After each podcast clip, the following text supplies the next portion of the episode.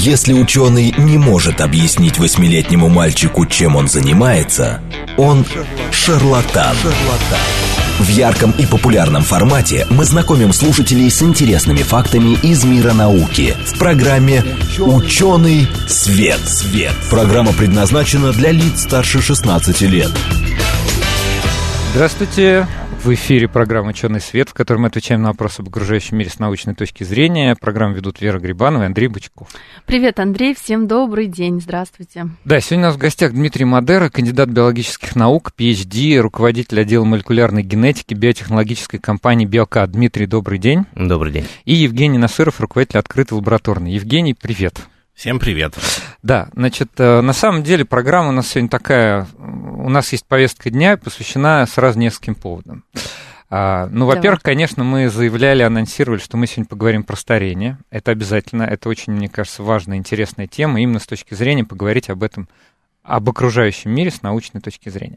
А во-вторых, в следующую субботу, это же следующая суббота, да? Совершенно. 8 Совершенно февраля верно. День российской науки. Каждый год мы отмечаем этот праздник. Разнообразными способами. разнообразными способами. И есть одна очень хорошая традиция. Вот. Я даже немножко к ней причастен отчасти. Ну давай, расскажи. Да, проходит такая акция, открытая лабораторная. И каждый год мы на нее зовем людей, Да, э, да. рассказываем про нее. Участвуем сами. Да, это совершенно, э, так сказать, бесплатная, международная, можно сказать, инициатива, которая родилась здесь, в городе Москва, Российская Федерация. И вот э, отец-основатель Евгений Насыров, ну или, по крайней мере, как он себя считает, один из отцов-основателей, у нас сегодня в эфире. Да, у Победы много отцов и матерей. Вот. Да, вот. А, э, действительно так. Значит, уже, э, получается, четвертый год будет проходить акция «Открытая лабораторная». Она традиционно проходит в День российской науки, и мы решили выбрать эту дату, потому что подумали, что это не очень правильно, когда такой праздник, такой день, День российской науки отмечают только ученые, научные сотрудники в университетах, научных институтах и так далее. В конце концов, это же не профессиональный день ученого, как, например, есть там День металлурга. Вот. Это день э, науки российской, значит, э, и, Науку соответственно, она интересна, важна и полезна, и, и бывает очень яркой, и это, конечно же, интересно в самом, самому, самому широк, круг, широкому кругу людей. Вот, и мы, соответственно, решили сделать такой, такую акцию, которую назвали «Открытая лабораторная». Если совсем просто, то она очень похожа на известный уже многим тотальный диктант, только мы проверяем не орфографическую или пунктуационную грамотность, а мы, соответственно, рассказываем, как интересно, порой сложно а, устроен окружающий мир и человек в нем, а, и, соответственно, проверяем тем самым научную грамотность в такой игровой, веселой, необременительной форме. Значит, люди отвечают э, на вопросы, составленные учеными и популяризаторами науки, и потом разбирают правильные ответы и неправильные ответы, и, в общем, в целом узнают много всего нового, собственно, под э, руководством, можно так сказать, э, ученых, которых мы зовем завлабами, вот, и завлабы им объясняют каждый вопрос, каждое задание, и люди в процессе узнают много всего нового, получают призы, подарки, В общем, как-то так. И, собственно, вот 8 февраля будет новая акция. На сайте laba.media можно уже узнать все подробности, зарегистрироваться. И, собственно, компания Биокат это наш главный партнер а, в этом году. Женя, скажи площадки какие Да. Ну, несколько назови, где можно будет Ну, так как мы все-таки говорим в Москве, то Да. в Москве есть 8 площадок. Вот. А, Во-первых, это химический факультет э, МГУ. Во-вторых, это лекторий культурный центр Архе в Московском педагогическом государственном университете. А, Это будет площадка в Mail.ru Group, вот, очень хорошая. Это будет э, площадка в МИФИ, ядерном университете. А, Это Мгм. будет э, площадка в Сколковском институте науки и технологий Сколтех. Это будет площадка в музее космонавтики. И э, самая такая отдаленная из московских в Новой Москве в школе Летова. Кажется, я никого не забыл. А в прошлом году был Сколтех? Я вот не помню. Сколтех впервые, Впервые, да? значит, является площадкой акций, хотя ученые, сотрудники Сколтеха, это наши, в общем, Эксперты. давние, да, уже Мгм. друзья. Это наши завлабы, многие из них, это люди, которые принимали участие и в составлении вопросов нашей акции. В этом смысле э, знайте, что наша акция и придумана, значит, э, популяризаторами науки и учеными, и вопросы придуманы придумываются, соответственно, а, ими. То есть в этом смысле все выверено, корректно и много раз проэкспертировано, так что никакой Угу. Никакого фуфломицина. Да, а какой момент, да, интересно, Женя говорит, 4 года их замечательные акции, а нашей программе тоже 4 года, Жень. Видишь, как да. совпало. Ну да, есть еще одна добрая традиция в, перед Днем российской науки встречаться в студии «Говорит Москва» в программе «Ученый свет» и, собственно, рассказывать, какие варианты отметить этот праздник есть. Что помимо, а, значит, купания в фонтане, есть еще некоторые альтернативы. Научные. Неужели ученые тоже купаются в фонтане? Странах. Да, да. Ну, очень надеемся, что они тоже ярко проводят этот день и что-то подобное вытворяют. Насколько я понимаю, Биокат является одним из партнеров, да? А, да, совершенно а, верно. Этой акции. А, наверное, Дмитрий, теперь к вам будет вопрос. Mm-hmm. Ну, расскажите, чтобы нам с чего-то начать, чем вы вообще занимаетесь, каков ваш профиль работы? Ну, подождите, тогда уж я скажу про вот... биокат немножко. Давай. Скажите про биокат немножко. Да, потому что не очень вообще очень... понятно. Да. Биотехнологическая компания, это какая компания? Чем она занимается и как, чем она полезна людям? Прежде всего, нет, не прежде всего, но мы, если уж говорим о, о открытой лабораторной, то надо знать, что биокат в принципе несет э, знания в массы. У нас очень много подобных программ, и участие в открытой лабораторной это тоже в том числе. От нас будет завлаб, тот как вы, как вы называете, тоже наш руководитель отдела. А, поэтому, да, нам эта тема очень близка, э, в том числе и участие в Дне российской науки тоже. Вот, а Биокат, да, это э, компания полного цикла. Это означает, что мы э, начинаем с разработки препарата, абсолютно, допустим, инновационного э, какого-то, которого еще вообще нигде никогда никто не придумывал и не зарабатывал. После этого мы э, разрабатываем лабораторную, лабораторную технологию, уже производственную технологию, потому что разработать и, и производить препарат это совершенно разные, так сказать, истории, и переход вот этот вот бывает очень болезненным, в том смысле, что сложным. Вот, э, и после этого э, под нашей гидой, ну, естественно, с участием медицинских центров проводятся после завершения доклинических испытаний, то есть на животных, угу. клинические испытания, вот, и в конце концов регистрация и э, дальнейшие продажи, тоже биокат в этом участвуют. У нас ну, много наверное, очень офисов, постмаркетинговые, безусловно, тоже, и э, э, сбор информации от пациентов э, о, долгосро... о долгосрочной тоже это все биокат э, осуществляет.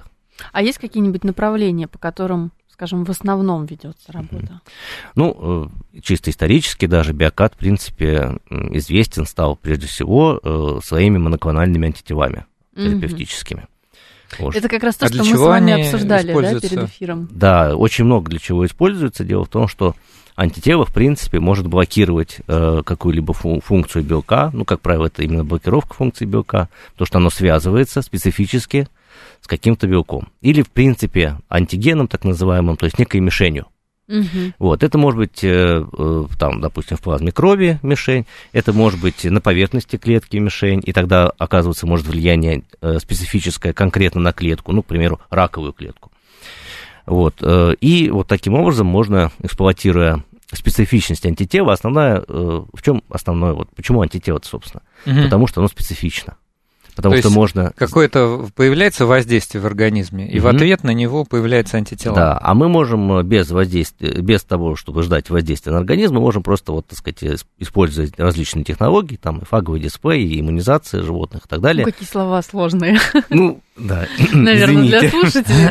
Не, нормально. Мы э, э, можем антитело практически к любой мишени разработать, и оно будет конкретно, специфично связываться именно с, эти, именно с этой мишенью. То есть Это очень мощный метод. По да. тому, чему нужно. Да. И, например, как, если как мы будем бить, такое. да, если мы будем бить, например, там по, ну вот э, расскажу одну историю. Давайте. Да. Со, совсем недавнюю. Вот э, известно, что очень часто возникает так называемая иммунная привилегия у раковых клеток. То есть э, раковые клетки, вроде бы, они, в принципе, отличаются от обычных клеток человека, да, и э, в норме они уничтожаются иммунной системой. Но если раковое, если э, заболевание онкологическое развивается, ну, как сказать, успешно для него, э, то возникает так называемая иммунная привилегия, и раковые клетки научаются, ну, молекулярно, естественно, э, говорить фактически иммунной системе, что меня трогать не надо, и, так сказать, ты, если вдруг какая-то какая то клетка начинает распознавать раковую клетку, эта клетка подвергается так называемой энергии, э, то есть перестает вообще, так сказать, действовать. Почему? Потому что раковая клетка говорит, нет-нет-нет, это ошибка, ошибка меня не трогайте. Это обман такой да. на клеточном уровне. Как она это делает? Она это делает, э, экспрессирует так называемый PD-1, и, точнее, PD-1, и на Т-клетке есть рецептор PD-1, который связывается, угу. Угу. И э, тут же эта клетка перестает, так сказать, действовать. Есть еще некоторые такие так называемые иммунные чекпоинты, но это не важно. Важно то, что вот такие механизмы есть, и их можно блокировать с помощью антител. И тогда Понятно. мы фактически иммунной системе разрешаем действовать уже на раковые клетки, и, э, и это очень мощные препараты. Сейчас как раз вот биокадовский препарат находится на второй стадии а, э, клинических исследований, да, так называемый BCD-100. Он, у него такое еще рабочее mm-hmm. название. Вот, есть некоторые аналоги э, в мире э, таких препаратов. Это вот все так называемые ингибиторы иммунных чекпоинтов. То есть, если мы все правильно поняли, то возникает раковая клетка, угу. которая, по идее, должна быть уничтожена нашим иммунным, а, иммунной системой. Угу. Но раковые клетки научаются, да, значит, как-то учатся обманывать нашу иммунку. Совершенно верно. И вот в этот момент они экспрессируют э, соответствующие сигналы, да, угу. чтобы обмануть иммунку. Соответственно, у нас ведется работа по разработке таких препаратов, препаратов которые э, гасят эти сигналы да. и позволяют самой да, иммунной системе все-таки бороться. Воздействовать на раковые клетки. То ну. есть, по сути дела, это такой помощник для иммунной системы. Да. То ли, вы, то ли вы очень хорошо готовились к эфиру, то ли, то ли я хорошо рассказал. Ну, а, хорошо, что Вера вот это все еще раз пересказала, вот, потому что то, что вы говорили, это очень здорово, это очень научно, но довольно сложно. Я вот сидел специально слышал. Хорошо, да, особенно там. Не-не-не, вы говорите, как вам э, удобно, просто мы будем останавливать, да, пересказывать. На самом деле я хотел еще задать такой вопрос, надеюсь, наш гость меня не побьет. Э, когда у вас была лекция, лекции про старение, там угу. в конце люди спрашивали про препараты. Мы угу. об этом заранее не говорили, вот, ну просто что-то подумал, сейчас все говорят про некоторые заболевания одно, вот, и, значит... Не будем упоминать имя Популярное, да. И, э, Популярные заболевания. Ну, ладно, хорошо. Значит, все говорят про инфекцию вот это коронавируса, да, в, в Китае. Не-не, я про нее ничего не буду спрашивать. Okay. Вот. А, просто я подумал, вы работаете в компании, которая занимается полным циклом разработки препаратов, еще и сам, как можно сказать, ученый. Вот есть какие-то препараты, у людей есть про них сведения, но они хотят, хотят узнать чуть чуть поглубже вас про это спрашивали. Угу. Вот как нашим слушателям дать инструкцию? Как проверить, препарат работающий, не работающий? Где, как, где профессионалы берут угу. эту информацию? Потому что если верить э, рекламе, которая идет в СМИ, угу. да, то угу. там получается, что каждый препарат лечит практически все. Угу. Вот. А как вот именно, чтобы была какая-то практическая польза? Давайте двумя разобьем этот вопрос на два, на самом деле. Э, прежде всего, э, конечно же, желательно иметь более доступные некие источники, чем, допустим, отсылка к научным статьям. Да. Вот, э, поэтому... Вот как Это раз, желательно. Как раз компания Биоката над этим работает. И есть так называемая программа «Живи без страха», Прям вот а можно погуглить «Живи без страха». А я сейчас зайду. Вот. И э, вы увидите сайт, который направлен конкретно э, для тех, кто столкнулся с проблемой онкологии угу. или даже не столкнулся, а просто должен вообще-то, так сказать, э, задуматься о том, проходить ли какие-то скрининги, э, когда их проходить и так далее. Вот этот сайт, как угу. раз э, с нашей поддержкой, подачей разработанный, он такую вот первичную, наиболее важную информацию о скринингах, о э, каких-то э, препаратах, как раз, которые вот реально работают и, так сказать, научно доказано. Вот он То есть там не только, био... не только биокадовские препараты? Э? Нет, там в целом подход. В целом подход. Это такая программа поддержки, Пар... да? Да, программа поддержки как угу. пациентов, так и, ну, тьфу-тьфу-тьфу, конечно, не будущих пациентов, но потенциальных, так сказать, всем мы, так сказать, ну, да. можем. Вот.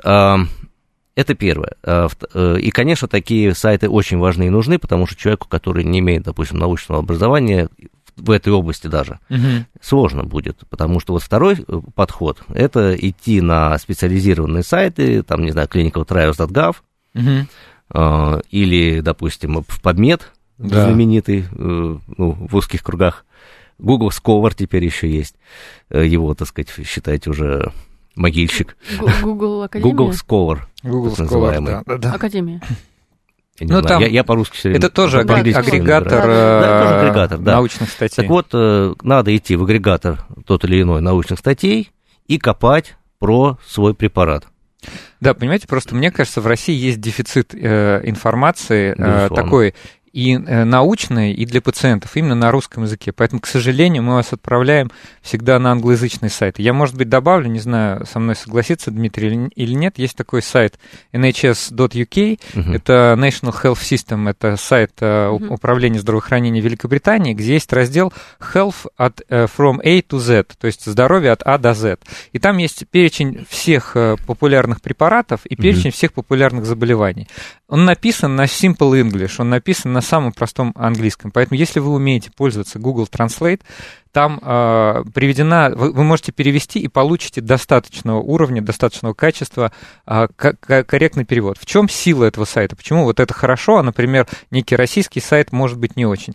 Потому что там знания постоянно актуализируются. Там под каждым, э, значит, под каждой публикацией есть имя редактора и написано «Последняя правка, июнь 2019 года». Mm-hmm. Вот. Это хороший ресурс, и, значит, ну вот я лично им сам пользуюсь. Э, потом есть еще. Ну давайте я тогда скажу. Да. Давайте, Потому что да. дело в том, что, э, ну как человек, который раньше работал в NIH, uh-huh. я просто не могу немножко не пропиарить его, потому что сайт NIH тоже прекрасный источник информации. Uh-huh. Вот если вы конкретно онкологией интересуетесь, то это NCI, National Cancer Institute. Вот. А в целом э, по препаратам вообще э, NIH, прям mm-hmm. набираете NIH, ваш препарат, и там наверняка будет А там название это какое будет? Там, наверное, МНН или что там будет? А что такое что МНН? Такое Международное непатентованное да. название? А, просто ведь название Нет, они, одного... они приводят все, как правило. А. Это все, это все блюдется, да, там можно внести. Есть же случаи, да, когда можно, разнятся а, названия. А, да? Они просто постоянно угу. разнятся. Кстати говоря, я вижу, что наши слушатели не понимают, в прямом мы сегодня эфире или нет. Я им напомню. Вы давай, знаете, мы, давай. во-первых, в прямом эфире, у вас сейчас есть уникальная возможность задать э, свои вопросы нашим гостям. Да? Кстати говоря, можете спросить про открытую лабораторную, если вам что-то интересно. Тогда Евгений А потом ответит. еще я задам вопрос. Да, и Дмитрию непосредственно по вот э, той теме, которую мы, с которой мы начали, на самом деле так немножко необычно. Я думал, мы, у нас будет другая структура, но мне кажется, то, что мы сейчас говорим, тоже очень важно и интересно. Поэтому 8 925 4 восьмерки 94 8 это смс смс-номер, и Телеграм говорит МСК-бот. Пожалуйста, значит, присылайте свои вопросы, постараемся дать ответ. У нас где-то 7 минут до перерыва. А, значит, э, еще... я, э, тогда я. Да, я вот ну, буквально давай. предложение ну, скажу, давай. просто пере, перескажу, потому что это супер важный ресурс, но я знаю, что в России о нем знают только исследователи, к сожалению. Угу. PubMed. Значит, просто набирайте на, на любом языке, а, в любом поисковике PubMed. Ну, по сравнению с тем э, ресурсом, который я говорил, с nhs.uk, это чуть более сложный ресурс. Это ресурс для ученых, для исследователей, для врачей. Но если вы достаточно чувствуете свою компетентность, а, пожалуйста, смотрите, там, там как раз исчерпывающая обычно публикации. Вот. Если вы в чем-то сомневаетесь, в каком-то препарате в каком-то подходе лечения, или наоборот хотите узнать про это побольше, открываете на PubMed соответствующие публикации, смотрите, кто, чего, когда писал. Просто, я говорю, э, э, это большая беда, мы об этом постоянно общаемся с врачами, и врачи хорошие, здоровские, говорят, что, к сожалению, в России сейчас пациент должен быть сам подкован для того, чтобы получать... Да везде, на самом деле. Ну да. На самом э, ну вот мы в подмеде, так сказать, мы ученые, да, mm День российской науки, опять же. Да. Мы в подмеде днем и ночуем. Вот Но единственное, вот. что, ну, конечно, сложновато. Я вот э, в свое время в лекции это послал э, вопрошающего именно в подмет. Да. Э, а он вот. вернулся потом оттуда? От ней не знаю. Поэтому я теперь думаю, что, наверное, надо было что-то такое еще попроще, попроще. порекомендовать. Поэтому вот вы правильно затронули по опыту. Тему, да. Я вот еще вспомнил еще один ресурс. Medline Plus .gov. Угу. То есть да, это ресурс да, как раз американский, не британский. Там тоже есть страницы для пациентов с простыми описаниями препаратов и заболеваний. Вот, пожалуй, вот эти три ресурса, вот просто вот, ну, как бы, если... если э, я просто понимаю, что если человек действительно серьезный, это серьезный вопрос, то он, я думаю, в состоянии будет найти ресурсы, чтобы перевести. Это не так сложно. Я говорю, сейчас очень хороший уровень автоматизированных переводчиков, честно говоря, вот самому иногда проглядывать статью или абстракт гораздо удобнее на родном языке, потому что занимает просто меньше секунд. Но английский вот. надо тоже учить. Ну, ну да, английский, конечно, конечно, тоже надо учить, но мы же для э, не, не для ученых им даем этот совет. То есть э, медики, там, э, не знаю, врачи, врачи они и так в состоянии, как бы, я думаю, на английском читать. Ну, mm-hmm. современный, по крайней мере. Вера, ты хотела задать вопрос? Да, на самом деле, не то чтобы вопрос, тоже не хотела. то, что прок... хотела. прокомментировать. Я открыла вот эту программу, про которую говорил Дмитрий, живи без страха.рф. Наверное, тоже надо еще раз озвучить. Довольно удобный сайт, то есть все понятно, можно записаться на обследование, а, можно тут сделать диагностику. Я так понимаю, что сделано а, совместно с, э, с российским онкологическим обществом, да? Да, совершенно верно. Э, не только биокат, я поэтому... То есть драйвером является биокат, но это все совместно с несколькими институтами, угу. в том числе э, РОН. Да. А каким образом, вот где проходит лабораторная диагностика? Это же, наверное, если вы запускаете сайт, то, наверное, это для, всей, для, для жителей всей России Там я, действует. Смотрите, ну, как, как исследователь я конкретно в этом не принимаю участие в биокаде, но я знаю, что там есть выездные не, некие, mm. так сказать, вот, ну, как назвать, комиссии, пункты, э, которые проводят диагностику. Угу. Ну, то есть вот. это может быть повсеместно. Да. Я открыл ящик Пандоры. Давай. Я предложил людям задавать вопросы. Давай. Они их задают. Отлично. Вот, с вашего позволения, говорю, не, не бейте меня больно, потому что я не думал, что сегодня слово коронавирус будет звучать в нашей программе. Ну уж простите. Диана спрашивает. Здравствуйте. Конечно, вопрос навеян коронавирусом, но это правда интересно. Как происходит разработка нового препарата против вируса? Не обязательно отвечать про, про конкретные какие-то препараты против вируса. Какие лабораторные испытания проводят, сколько занимает цикл проверки одного состава. Я думаю, что Дмитрий просто достаточно компетентен, чтобы mm-hmm. буквально Вопрос в двух словах... Делу, кстати, да, интересно. А, как человек, который занимается наукой в компании mm-hmm. биотехнологической, может нам это просветить как раз вот несколько минуточек до перерыва. Хорошо, ну тогда по-быстрому. Да. Ну, прежде всего, можно... Э, ведь препараты могут быть разные против вируса. Это может быть, например, вакцина. Вот, вакцину разрабатывают в течение нескольких месяцев. А, если это совсем что-то новое, то можно вплоть до года ее разрабатывать. Ну, например, для того же гриппа ее разрабатывают каждый год. Почему? Потому что грипп каждый раз новый. Угу. Он, так сказать, там у него специально 8 отдельных э, э, нукле... молекул нуклеиновых кислот, и он ими рекомбинирует. Вот, в общем, смысл в том, что он очень меняется. И для него вот каждый год надо создавать новую вакцину, это занимает несколько месяцев. Но технология уже отработана, поэтому достаточно быстро. Вот. Э, есть препараты, например, вот, э, опять же, у биокад есть несколько препаратов против э, вируса иммунодефицита человека. Они направлены на подавление работы обратной транскриптазы.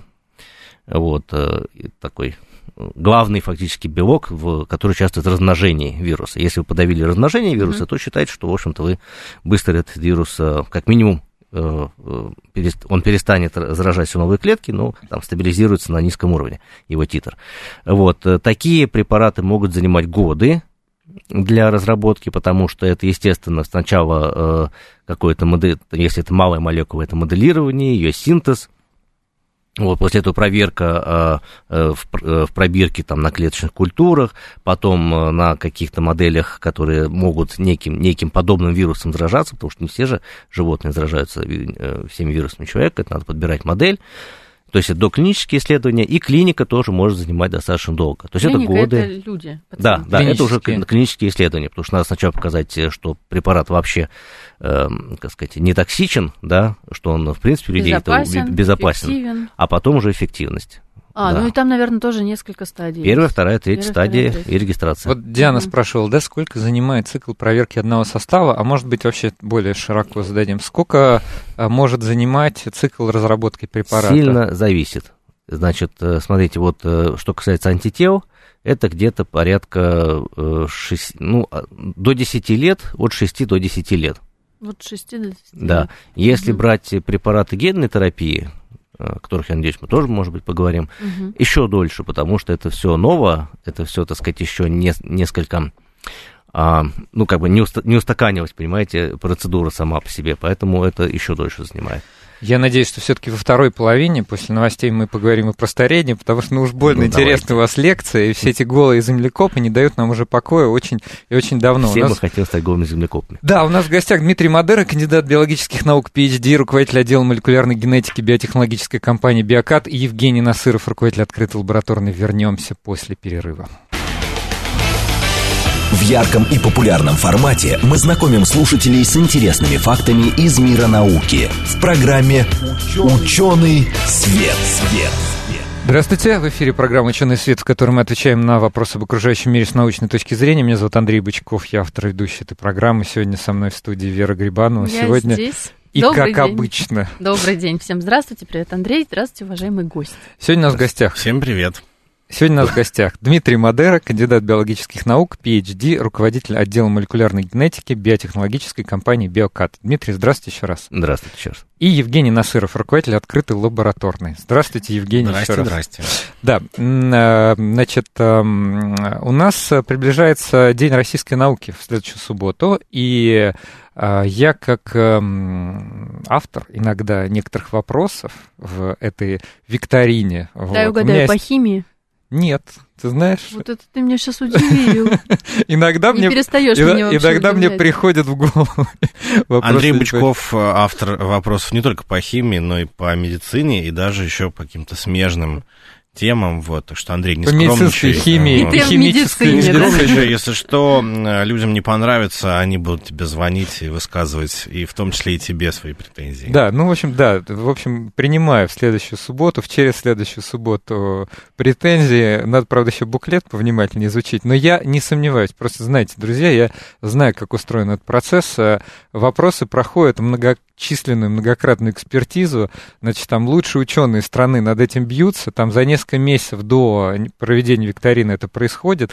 Мнения не всегда совпадают, потому что иногда сложно сформулировать так вопрос, чтобы он был абсолютно вот идеально, что комар носа не подточит. Поэтому в этом и интерес весь, что Да, на самом возникает деле дискуссия. э, мы в акции открытой лабораторной и не преследуем такой цели, чтобы все формулировки, все вопросы были абсолютно, значит, э, дистиллированные и совсем, значит, гладкие, без шероховатости, потому что, на самом деле, э, у нас не ЕГЭ, у нас не, значит, тест на IQ, у нас, э, на самом деле, викторина с учеными, которая позволяет проверить э, критическое мышление ваше, критическое мышление людей, а, значит, всех нас, вот, то, как мы понимаем информацию, как мы умеем ее осмыслять, как мы видим какие-то, значит, эм, какие-то, значит, сложные моменты или какие-то, соответственно, заковыки. То есть в этом смысле э, как раз мы очень радуемся, когда, так сказать, кто-то или завлабы на разных наших площадках или сами, соответственно, участники, которые нас зовут лаборантами, говорят, а вы знаете, вот здесь вот можно поспорить, так сказать, здесь есть нюансы, вот вы о них там в свое время не подумали. И такое случается в каждой акции, один-два вопроса действительно такую реакцию вызывают, вот, и мы, на самом деле, как раз именно этому рады, потому что э, видим, что люди, как бы, что называется, эм, смотрят в корень этой темы. Ну, Вот. Я, кстати, И- была свидетелем такого случая. Ну да, году. конечно. Ну, Я до эфира посмотрел некоторые вот вопросы, которые будут, я предлагаться. И у меня сразу запало вот... Я потом с вами поговорю по этому поводу. Отлично. Конечно. А, а у вас это- запало с какой точки зрения? С точки Вопросы зрения, что палим. поспорить. Мгм. Поспорить. Вот, это, это очень Хорошо. здорово. Да, да, но э, я расскажу, что э, в этой акции у нас впервые э, вопросы стали именными, то есть теперь мы э, э, указываем, кто их автор, и вот у нас среди м, авторов заданий и астрофизик Сергей Попов, прям скажем, астрофизик у нас немало, еще есть, э, соответственно, Юрий Ковалев, астрофизик, э, кажется, и оба они были в вашей студии. Да, Конечно. даже Юрий Ковалев Ага. неоднократно. Да. и, в общем, надо да. сказать, что ученые А, большого. Александр Костинский, геофизик, а, задает интересные два вопроса. Михаил Гельфанд, а, значит, Александр Марков, биолог, Да. палеонтолог. Слушайте, ну это самые звездные имена российских Да, да, Гельфанд да, это прямо биоинформатик. скажем, биоинформатики. ну да, биоинформатика будет точнее. Ну, у нас тут, собственно, так и подписано, поэтому это я так а, по-простому. Вот, и, соответственно, уже пора регистрироваться на нашей площадке. Регистрироваться надо, заходя на сайт lab.media, выбирая там свою страну, свой город а, и свою Может, площадку. openlab.com или все-таки Не-не, лучше на LabMedia, там в этом смысле все удобнее. И на LabMedia же вы сможете, начиная с 8 февраля, участвовать онлайн, если вдруг в, в вашем городе или селе нету площадки, но сразу скажу, что онлайн это намного скучнее. Вот, в этом смысле суть нашей акции все-таки именно в том, что ты проверяешь свои знания, узнаешь что-то интересное в компании лучших ученых и популяризаторов науки, значит, и имеешь возможность с ними поспорить, задать им вопросы, в конце концов, после самой викторины ведь еще будет дополнительная программа, и это самые разные интересные, значит, э, активности. Это могут быть научные шоу, лекции, мастер-классы, экскурсии в лаборатории, какие-то интересные международные документальные научно-популярные фильмы от нашего партнера фестиваля «Фанк». Вот, ну, в общем, будет чем заняться, то есть фактически на каждой площадке акции будет такой э, небольшой фестиваль науки. То есть это шире, чем просто там, викторина или квиз, хоть и с э, живым ученым. Жень, и в этом я... смысле хочу тоже вот сказать, что э, интересная программа ждет э, жителей Петербурга. Mm-hmm. Вот там в прекрасном планетарии номер один будут, соответственно, ученые из компании Биокат. Я хотела напомнить, что ведь ваша как это назвать, акция, да? Вообще, угу, акция, акция, да. Я правильно понимаю, что это стало обладателем премии в прошлом году, да?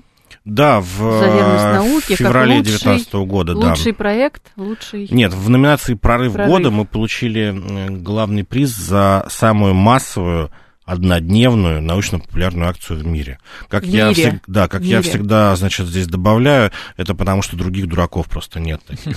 Я просто хочу сказать, что это настолько глобально, это формирование даже не просто какая-то такая вот, ну, акция, куда сходить, а это же формирование среды, это формирование досуга, это формирование вообще места, где люди могут собраться, привести туда в том числе детей. То есть это такая поколенческая а история. Та, кстати, ведь сейчас и детская... хорошо напомнил. Я все никак не привык, но мы Детей-то а, можно Мы не брать? так давно, собственно, начали делать еще на каждой площадке отдельную версию для детей, которые совсем, вот. значит, только-только вот. научились читать и писать, то есть начиная там с 6-7 лет, у них теперь все свое, и свой завлап, и свои вопросы, и своя доп. программа.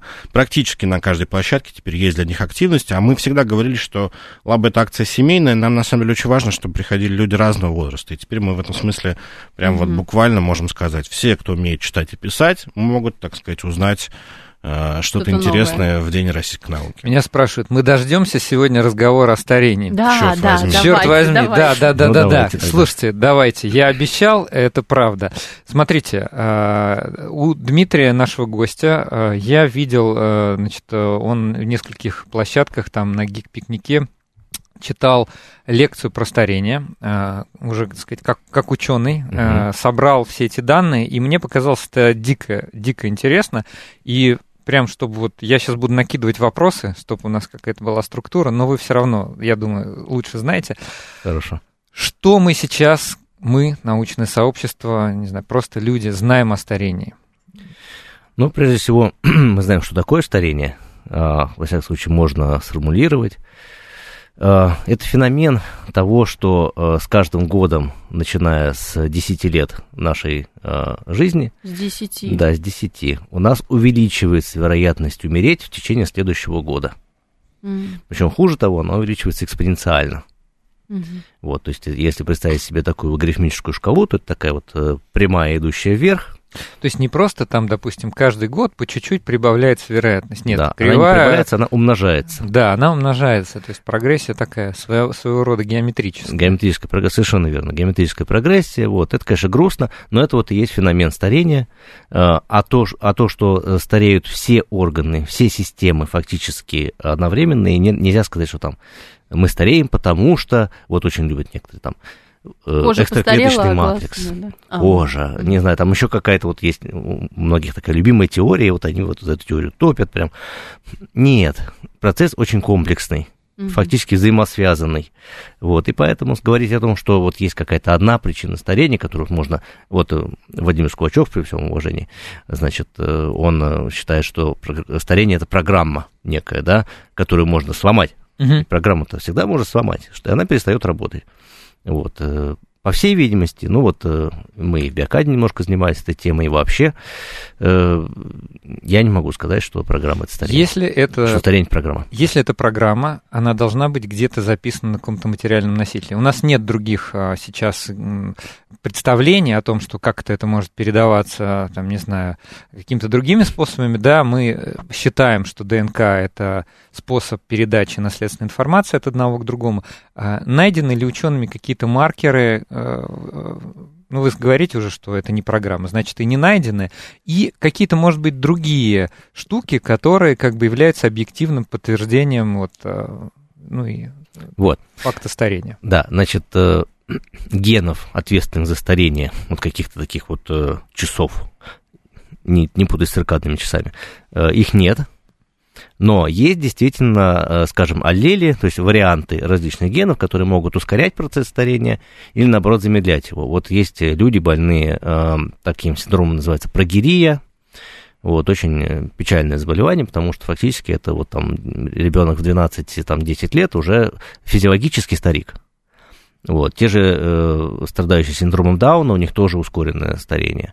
А есть, наоборот, некоторые там мутации, связанные с рецепторами гормона роста, которые замедляют немножечко старение, изменяют его кинетику, так сказать, немножко продлевают.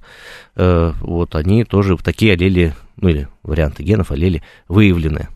Вот, поэтому можно говорить, что, конечно же, генетика очень сказывается, да мы все это прекрасно знаем, что мы все стареем по-разному, вот, но надо понимать, что любой генотип – точнее, любой фенотип, это что? Это продукт э, э, генотипа плюс окружающая среда. Вот, угу. потому, что это, потому что генотип всегда проявляется в окружающей среде, и что мы с собой делаем, очень сильно влияет. Давайте еще раз тогда ответим. Может быть, вы просто по-другому переформулируете нашему угу. слушателю 05-му. Кто-то состарится в 40 лет, кто-то в 70. Угу. Что влияет на это? Гены, соответственно, спрашивают. И гены, и среда. Да, действительно, некоторые... Комбинация, да? Комбинация Конечно, генов. а это всегда. Да. На самом деле, очень мало признаков, в которых гены, например, просто 100% определяют... Ну, вот как какой-то один за какой-то а, один там... Ну, даже плеотропное действие, угу. не, важно. Важно то, что э, любой ген фактически реализуется в, в среде, поэтому э, никогда нельзя сказать, ну, практически никогда нельзя сказать, что вот у вас так, такие-то гены, значит, все вы на это обречены. Э, если, скажем так, более-менее человек э, находится в рамках некой нормы, угу. то очень многое зависит от того, что он делает, так сказать, со своим телом в течение жизни. Хорошо, есть такое, такое слово теломеры. И uh очень многие считают, что э, старение это просто укорочение теломеров. Ну, особенно те, кто не биологи, просто слышали про такое явление. Можете эту точку зрения пояснить? Конечно. И правда это все-таки или нет? Удивляет меня всегда это, да. Я тоже сталкиваюсь с таким мнением. Э, дело в том, что теломеры действительно существуют. Это концы хромосом, угу. которые защищают хромосомы а, от того, чтобы клетка думала, что это разрыв ДНК фактически. Угу. Мы же что имеем, да? Линейную молекулу ДНК, и вот на концах фактически это разрывы, да? А разрывы э, ДНК это просто ЧП для клетки. Она пойдет их зашивать. А, она начнет их действительно зашивать, угу. она начнет сигнализировать, что с ней что-то не так, значит, надо самоубиться. Понятно. Вот, поэтому это целый процесс запускается, этого не надо делать. Поэтому теломеры защищают вот эти самые концы хромосом, и действительно они в, скажем, обычной соматической э, клетке, не стволовой клетке, они укорачиваются с каждым делением. То есть хромосома а, реплицируется, то есть э, делается ее копия, а самый кончик не, э, не реплицируется. И так вот с каждым делением потихонечку эти кончики отъедаются, отъедаются, и в конце концов действительно происходит в какой-то момент так называемый предел Хейфлика.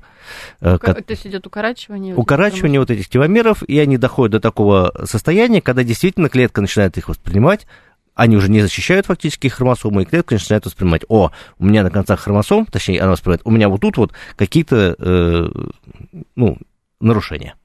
Да. Вот, э, действительно, это э, ограничивает э, количество делений клетки, вот, но это не ограничивает жизнь человека, потому что есть стволовые клетки, которые, так сказать, могут, могут воспроизводить соматические клетки, и в них-то есть такой фермент теломераза, который позволяет э, теломеры абсолютно спокойненько достраивать столько, сколько надо. Угу. Вот. Действительно, есть определенная взаимосвязь. То есть у человека все-таки стволовые клетки тоже потихонечку стареют, поэтому э, у более пожилых людей э, если брать сумму всех теломеров, да, а, а, всех клеток, действительно они немножечко укорачиваются относительно молодых людей. А, соответственно, есть определенная взаимосвязь между вероятностью умереть и э, э, длиной теломер. Ну, просто потому что возраст. Угу. Вот. Э, но не надо э, думать, что теломеры как раз это, это причина старения и возрастных изменений. Это скорее такое вот еще одно следствие. У нас еще один вопрос. Слушайте, задает вопрос интересный. хороший в силу того, что он меня навел еще на, один, на одно размышление, на один вопрос. Вот что нам пишут. Например, еще. Женщины на юге очень быстро стареют и внешне выглядят уже в 40 лет как бабушки. У северных народностей, норвежцев, финнов, исландцев, э, женщины и мужчины очень молодо выглядят. Вот насколько это... Э, вот такая формулировка была вопроса нашего слушателя. А теперь от меня добавка. М-м, добавка. Что-то я хотел. Какая Ладно, добавка? ты ответьте, да-да-да. Я такой так увлекся размышлением.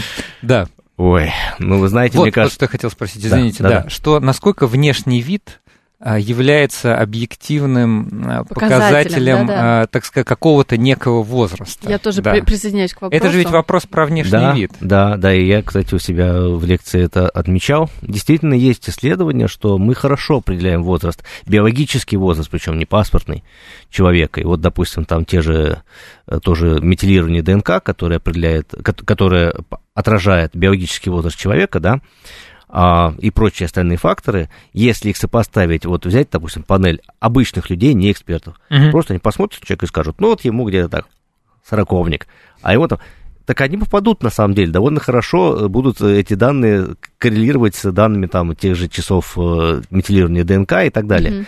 Вот, то есть, в принципе, что-то в этом, конечно, есть. Но другой вопрос, что вот там про южных, э, про северных, может быть, это просто определенные особенности внешности, которые там, там северный человек может воспринимать, что вот это старость а на самом деле это вовсе даже не, не так, а просто выглядим мы Ну и плюс, мне кажется, есть такая поверхностная причина. Нам угу. же врачи-дерматологи говорят, э, воздерживайтесь от загара. Это да. Это вот просто смысле, способствует старению кожи. И, это смысле, и, вот... и, и, и те, кто говорят, что загар это полезно, это здорово, и мы иначе не будем получать витамина D, вот смотрите, вот наблюдение человека угу. эмпирическое угу. как раз вам и говорит о том, что загорать-то не очень хорошо. Чем больше ты загораешь, ты вот будешь выглядеть как южные люди. С этим я вынужден согласиться, да. А еще, кстати, контрпример. Э, я когда-то беседовала э, со своей знакомой, которая э, с Кавказа, Угу. Вот, и там действительно наблюдается вот, ну, как с ее слов, довольно много людей, кто... Долгожителей. Да, рано сидеют, например, у них, ну, выглядит старо кожа, ага. но они при этом являются долгожителями, и там в деревнях живут такие люди, угу. поэтому тут тоже можно поспорить. Кстати, да, вот южные народы, Кавказ, мне да. кажется, самые долгожители живут именно на Кавказе. Ой, смотрите, тут на самом деле столько мифов. Вот э, идемте в подмет и будем смотреть каждый вот из этих угу. вот э, тезисов, потому что... Э, ну, смотрите, во-первых, э, очень часто, особенно вот у пожилых, у очень старых людей, там, которым сейчас там, они говорят, им 120 лет, это значит, им было, им, им было э, они родились где-то вот в самом начале 20 века. Так. Какие там были записи, так сказать, в книгах, э, какие документы как выдавались, наверняка была куча бардака. И сейчас, кстати, я, я видел пару статей о том, что вот стали перепроверять и вот этих вот всех долгожителей, и выяснили, что очень большой процент долгожителей это просто ошибки в документах. А нельзя вот по теломерам или по метилированию ДНК? Можно, вот конечно. По, по объективным каким-то причинам. Но видите, он вам, он вам покажет, что этот человек, ему там 120 лет, а метилирование у него на 70, потому что он долгожитель. А, вот, вот какая, так сказать, да. А, здесь тоже может быть Конечно. парадокс такой. Да. Слушайте, мне нравится вопрос от Михаила, он не совсем про старение, но все же. Формируют ли гены пищевые пристрастия, то есть здоровую пищу, полезную клеткам или просто, э, или просто вкусную? Угу. А, вот как-то связаны гены с пищевыми пристрастиями? Ой, конечно, связаны. И хуже того, не только гены, но еще и микробиом, который в нас живет. Вот, ну, наверное, слышали уже многие. Ну, так сейчас просто называют то, что раньше называли микрофлору. Микрофлора, да. да. Вот. Значит, ну, в общем, это вся совокупность тех э, бактерий, которые в нас э, живут, пока еще вирусы мы не включаем, хотя ви- ви- виробиом тоже есть, он совершенно потрясающий, и я думаю, что в будущем еще покажет себя. Значит, и вот микробиом действительно, как выясняется, тоже э, влияет на некие вкусовые, не вкусовые даже, скорее, а питательные предпочтения, потому что вот там у мышей, которые толстые, он совершенно один, у мышей, которые тонкие, он другой. Угу. И если пересадить, я не буду рассказывать, как микробиом от одного к другому, то выясняется, что и характер питания у него меняется. И, и он становится э, толстым. Ну, например, или худым. Интересно. Да, вот. Э, гены то же самое. Значит, естественно, у нас и э, работа вкусовых рецепторов регулируется генетически. Вот. Э, и, опять же, мы, мы все прекрасно знаем, что, эм, скажем так, гормональный уровень определяет во многом вкусовые пристрастия, особенно женщины это знают хорошо. Вот поэтому, ну, тут как бы даже не, нельзя... Нет от сомнений. Этого, да, нет сомнений. Возвращаясь к старению, есть какие-то совершенно удивительные животные. Ну, я слышал, не знаю, может, это не совсем правда. Я знаю, что сейчас дискуссия по этому поводу ведется в научном сообществе. Есть, например, слоны или голые землекопы. Вот слоны якобы, вот как я слышал, умирают не от старости, а от того, что у них стачиваются зубы. И они не имеют возможности дальше принимать пищу. А есть голые землекопы. Вот э, наш гость сказал, что есть э, зависимость, что у человека экспоненциальная вероятность умереть возрастает с годами. Вот у голого землекопа этой зависимости нет. Там просто ровная прямая, ничего не зависит. То есть голый землекоп что 100 дней, что 400 дней, что там не знаю, 15 лет, ну, они а вроде а 15 лет могут жить. Вот там и больше могут жить. Просто дело в том, что сколько живет голый землекоп. Мы не знаем. В пределе мы не знаем пока, потому стол что... Там не нет, нет, просто нет еще достаточных данных, как бы, но их слишком мало времени, времени изучают, понимаете, столько, столько людей уже не живут, что называется, или, скажем, не работают. Вот нельзя ли да. что-то взять у слонов или у голых землекопов, ну, я так по-простому говорю. Интегрировать человека. Прекрасно, на самом деле, как раз-таки вот от голых землекопов, боюсь, взять ничего нельзя. Это такой феномен природы, просто можно на него смотреть а и есть объяснение? восхищаться. Есть объяснение? Нет. Есть много гипотез, и гиалурон, гиалуроновая кислота у них там, значит, э, которая э, у них просто кожа... А может, у них тоже теломеры, вот что-то Нет, нет? Нет. Mm. Э, теломеры же, мы же только что... Ну да, да, да что это не является. Не совсем. Значит, э, вот, к, к сожалению, нельзя, допустим, вот мышь, она стареет так же, как человек, ну, в смысле, не, не по продолжительности, а по механизму, да, вот эта экспоненциальная кривая совершенно четко такая же. Вот. А вот сделать, допустим, из мыши голого землекопа какими-то мутациями невозможно, не, не, не, найдено. И наоборот, сделать, э, получить голого землекопа, который бы вдруг начал стареть, угу. тоже не получается.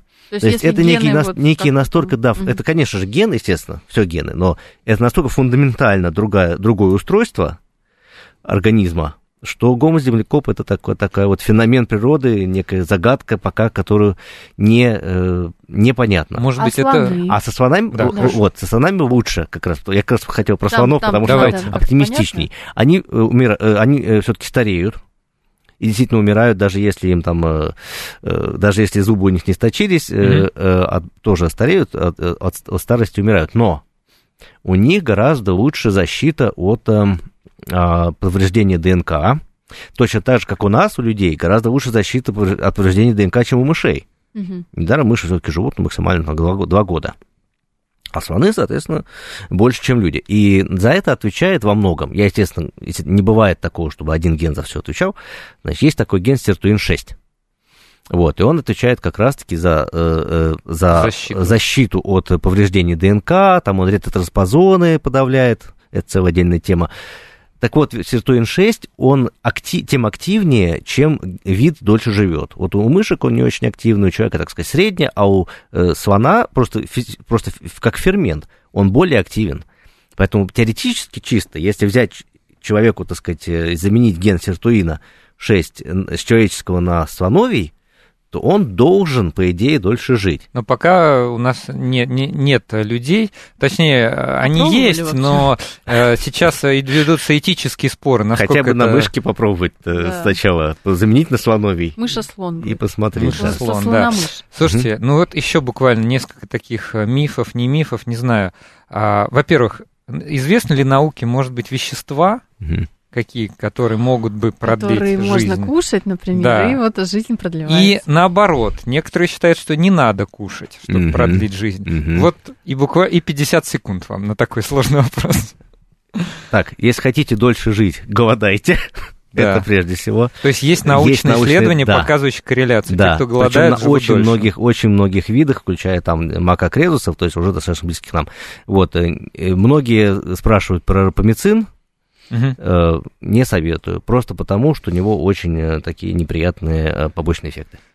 Отлично, спасибо, спасибо, Дмитрий. Мне кажется, что мы сегодня все-таки успели Уложились. ключевые какие-то поинты сказать, да, ключевые. Значит, э, у нас сегодня в гостях был Дмитрий Мадера, кандидат биологических наук, PhD, руководитель отдела молекулярной генетики биотехнологической компании Биокат. Спасибо, Дмитрий, за этот разговор. Спасибо. И Евгений Насыров, руководитель открытой лабораторной. Все на, в следующую субботу на открытой лабораторной, 8 февраля, э, значит... На э, сайте Лаба Медиа регистрируйтесь. На сайте Лаба Медиа. И услышимся в следующую субботу. Всем пока.